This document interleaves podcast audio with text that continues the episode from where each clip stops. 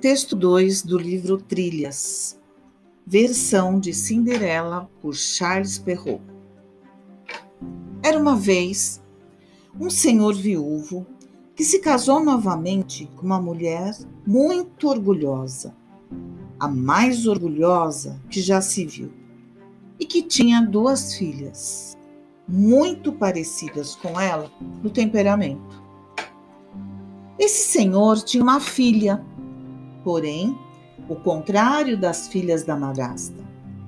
Ela era muito gentil e bondosa. O dia a dia dessa menina não era nada fácil, porque tanto a madrasta quanto as irmãs a maltratavam demais. Ela tinha que ficar no sótão, um lugar sujo e frio, enquanto as outras meninas ficavam com os melhores quartos da casa. Ela fazia todos os trabalhos domésticos, mas nunca reclamou para o seu pai.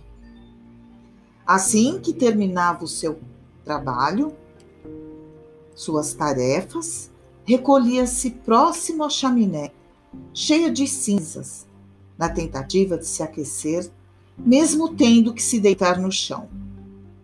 Seu apelido, Cinderela, foi dado por sua irmã mais nova, esse nome em francês significa cheia de cinzas.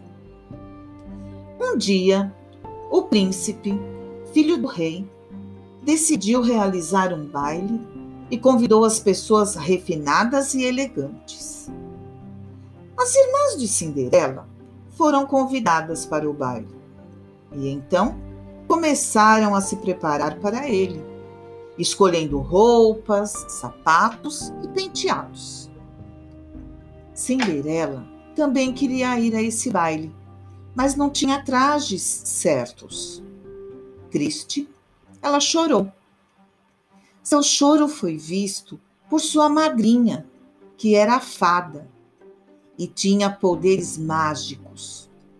Vendo a tristeza da menina, a fada madrinha perguntou: você gostaria de ir ao baile? Sim, respondeu Cinderela, soluçando. Vá então. Vá então até o jardim e traga-me a abóbora. Cinderela obedeceu e pegou a mais bonita abóbora, mas sem entender como isso poderia ajudá-la a realizar seu sonho. Com uma varinha mágica, a fada transformou a abóbora em uma bela carruagem dourada. Em seguida, ela pediu que lhe trouxessem ratos vivos, que se tornaram seis cavalos. Mas era preciso ainda um cocheiro para que conduzisse a carruagem. Então, Cinderela trouxe-lhe mais três ratos gordinhos que estavam na ratoeira.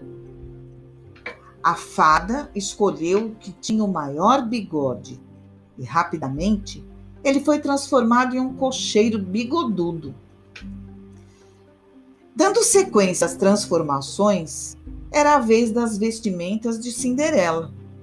Então, sua madrinha, com a varinha mágica, transformou suas roupas velhas e sujas em um lindo vestido de ouro e prata, com pedras preciosas. Cinderela ganhou da fada sapatinhos de cristal, os mais lindos do mundo. Logo, Cinderela estava pronta para ir ao baile.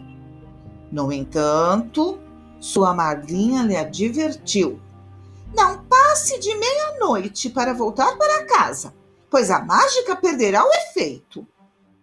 Cinderela prometeu que voltaria antes de meia-noite.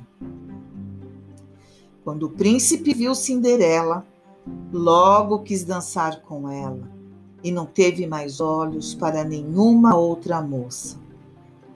Antes da meia-noite, Cinderela saiu correndo da festa por se lembrar da fala de sua fada madrinha, não passe da meia-noite para voltar para casa, pois a mágica perderá o efeito. Na saída, deixou para trás uns sapatos de cristal, o qual foi rapidamente pego pelo príncipe. O príncipe passou vários dias tentando descobrir a quem pertencia o sapato perdido, pois queria casar-se com a dona dele. Então, com posse do sapato, o filho do rei o levou para que fosse experimentado em várias princesas e duquesas, mas em vão. Até que um dia chegou à casa de Cinderela. Suas irmãs fizeram o possível para que o pequeno sapato entrasse em seus pés. O espanto foi quando Cinderela decidiu experimentá-lo e serviu-lhe perfeitamente. O segredo foi revelado. Cinderela era dona daquele sapatinho de cristal e mostrou o outro pé do par dos sapatos que estava